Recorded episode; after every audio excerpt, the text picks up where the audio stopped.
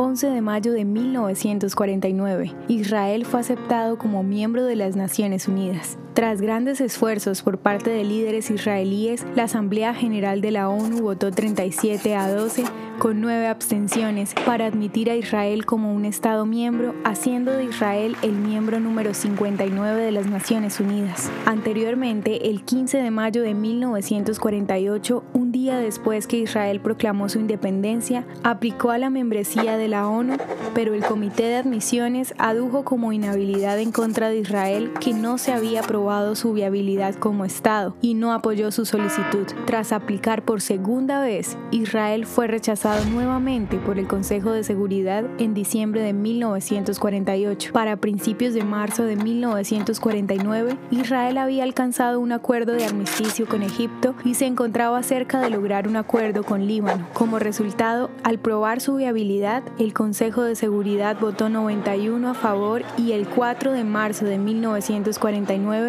propuso a Israel para la tercera aplicación a la membresía. ¿Te gustaría recibir estos audios en tu WhatsApp? Compartimos nuevos episodios todos los días. Suscríbete sin costo alguno ingresando a www.hoyenlahistoriadeisrael.com. Hacerlo es muy fácil. También puedes encontrarnos como arroba hoy en la historia de Israel en Instagram, Facebook, Spotify y otras plataformas digitales. Comparte este audio para que otros conozcan más acerca de Israel. Este proyecto es realizado por Philos Project. El contenido original de hoy en la historia de Israel fue provisto por el Centro para la Educación sobre Israel.